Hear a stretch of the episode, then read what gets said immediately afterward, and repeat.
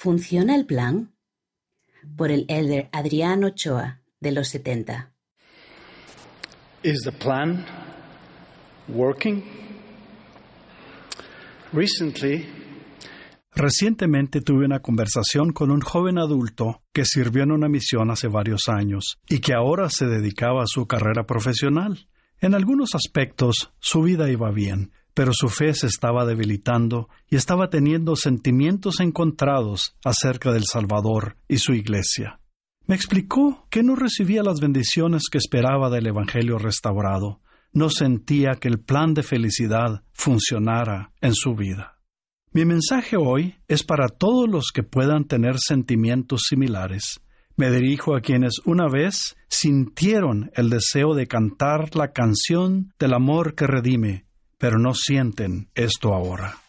Nuestro amoroso Padre Celestial nos ha preparado un maravilloso plan para nuestra felicidad eterna. Pero cuando la vida no transcurre como habíamos anticipado o esperado, podría parecer que el plan del Padre Celestial no funciona. Como resultado, algunos comienzan a buscar paz y felicidad en otros lugares. Me pregunto si a veces nos sentimos del modo en que se sintieron los discípulos cuando estaban en una barca, en medio del mar azotada por las olas, porque el viento era contrario. Luego, muy temprano en la mañana, Jesús fue a ellos andando sobre el mar, y los discípulos viéndole andar sobre el mar se turbaron y dieron voces de miedo. Pero enseguida Jesús les habló diciendo, Tened ánimo, yo soy, no tengáis miedo. Entonces le respondió Pedro y dijo, Señor, si eres tú, manda que yo vaya a ti sobre las aguas. Y él dijo, Ven. Y descendió Pedro de la barca y anduvo sobre las aguas para ir a Jesús. Mas al ver el viento fuerte, tuvo miedo, y comenzando a hundirse, dio voces diciendo, Señor, sálvame. Y al momento Jesús, extendiendo la mano, le sujetó y le dijo, Oh hombre de poca fe, ¿por qué dudaste? ¿Puedo compartir con ustedes tres principios que aprendo de Pedro? Ruego que estos principios puedan ayudar a cualquiera que sienta que el plan de felicidad no funciona en su vida. Primero, actúen con fe en Jesucristo. Me maravilla la fe de Pedro. Con la simple invitación de Jesús, ven, dejó la barca azotada por la tormenta. Parecía saber que si Jesucristo le invitaba a hacer algo, incluso algo que pareciera imposible, podría hacerlo. Pedro confiaba en el Salvador más de lo que confiaba en su barca, y esa fe le dio poder para actuar con valor durante una situación estresante y aterradora. La fe de Pedro me recuerda una experiencia que el elder José L. Alonso compartió conmigo. Poco después de que el hijo del elder Alonso falleciera dejando una familia con niños pequeños, el elder Alonso oyó hablar a los niños. ¿Qué vamos a hacer? se preguntaron. La hija de nueve años respondió Papá está bien, está predicando el Evangelio de Jesucristo. Al igual que Pedro, esa pequeñita veía más allá de sus desafíos y confiaba en Jesucristo y su expiación. La fe en el Salvador brinda paz y fortaleza para seguir adelante. Si recuerdan sus experiencias pasadas, creo que verán que han ejercido la fe muchas veces en la vida. Unirse a la iglesia es un acto de fe. Hablar con el Padre Celestial en oración es un acto de fe. Leer las escrituras es un acto de fe. Escuchar los mensajes de esta conferencia general es un acto de fe. Al enseñarnos cómo edificar nuestra fe, el presidente Russell M. Nelson dijo, no minimicen la fe que ya tienen. Otra lección que aprendí de Pedro es la siguiente. En los momentos de dificultad acudan de inmediato a Jesucristo. Mientras caminaba hacia el Salvador, Pedro se aterrorizó por el viento y comenzó a hundirse. Pero cuando entendió lo que sucedía, no trató de andar sobre el agua por su cuenta, ni de nadar de vuelta a la barca. En vez de dejar al lado su fe en Jesucristo, se aferró más fuertemente y exclamó, Señor, sálvame. Y al momento, Jesús, extendiendo la mano, le sujetó. Todos afrontamos vientos tempestuosos que pueden sacudirnos la fe y hacernos hundir Cuando eso suceda, recuerde que el plan de felicidad del Padre Celestial tiene otro nombre, el plan de redención. El plan no consistía en pasar plácidamente por la vida, sin tropezar nunca ni hundirnos nunca, siempre con una sonrisa en el rostro. El Padre Celestial sabía que necesitaríamos ser redimidos. Por eso preparó el plan de redención. Es por ello que envió a un redentor. Cuando tenemos dificultades, sea cual sea la causa, no significa que el plan no funciona.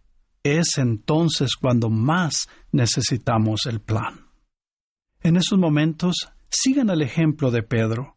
Acudan al Salvador de inmediato. Procuren su poder salvador y redentor. Cito las palabras del profeta Amulek del libro de Mormón. Hoy es el tiempo y el día de vuestra salvación. Y por tanto, si os arrepentís y no endurecéis vuestros corazones, inmediatamente obrará para vosotros el gran plan de redención. Y, ya que habéis tenido tantos testimonios, os ruego por tanto que no demoréis el día de vuestro arrepentimiento. Sin importar dónde estemos ni dónde hayamos estado, el arrepentimiento es el camino hacia adelante. Nuestro querido profeta, el presidente Nelson, ha enseñado. Nada es más liberador, más ennoblecedor, ni más crucial para nuestro progreso individual que centrarse con regularidad y a diario en el arrepentimiento ya sea que avancen con diligencia por la senda de los convenios, que hayan tropezado o se hayan apartado de tal senda, o que ni siquiera puedan ver dicha senda desde donde ahora estén. Les ruego que se arrepientan. Sientan el poder fortalecedor del arrepentimiento diario, de actuar y de ser un poco mejor cada día. Venir a Cristo significa más que tan solo pensar en Él o hablar de Él o más incluso que amarlo. Significa seguirlo. Significa vivir del modo que Él nos enseña a vivir. Y para todos nosotros eso significa arrepentirnos sin demora.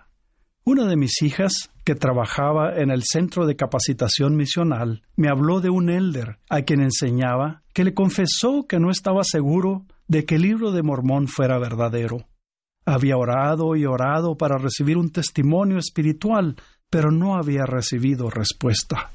Mi hija oró para saber lo que debía hacer a fin de ayudar al misionero.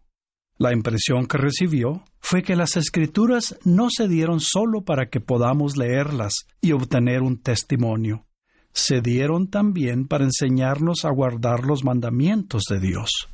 Mi hija compartió aquel pensamiento con el misionero.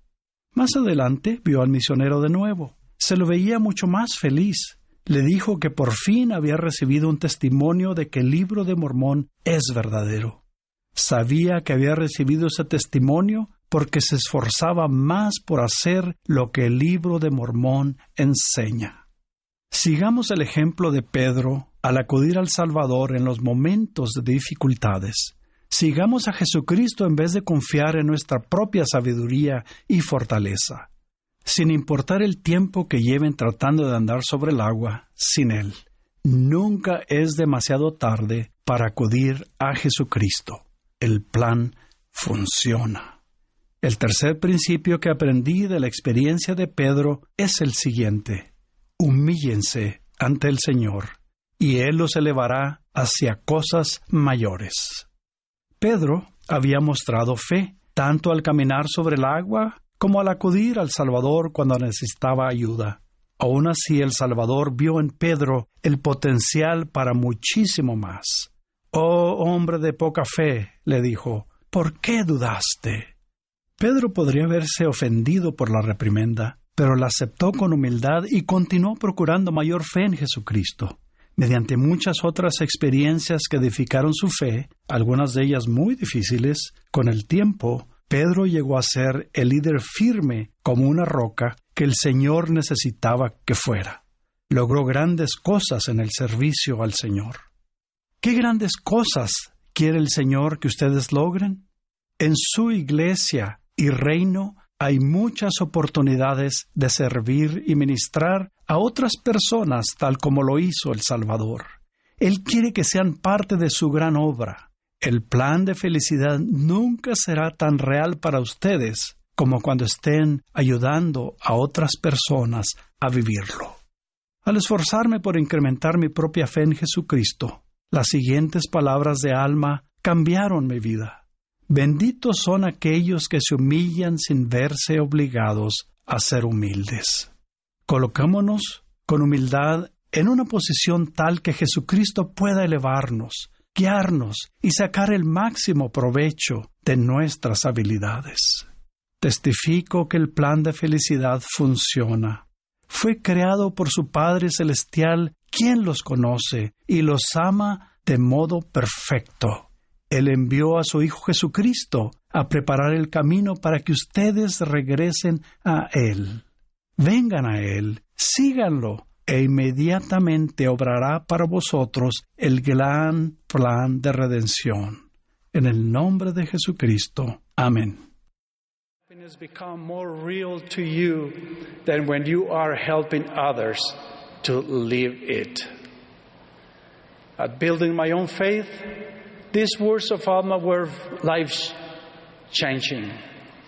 Blessed are they who humble themselves without being compelled to be humble.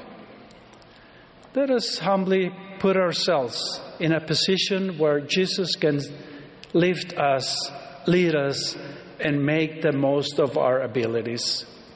I testify that the plan of happiness works. It was created by your Heavenly Father who loves you it works because Jesus Christ overcame sin and death through his atonement. Come unto him, follow him, and immediately shall the great plan of redemption be brought about unto you. In the name of Jesus Christ. Amen.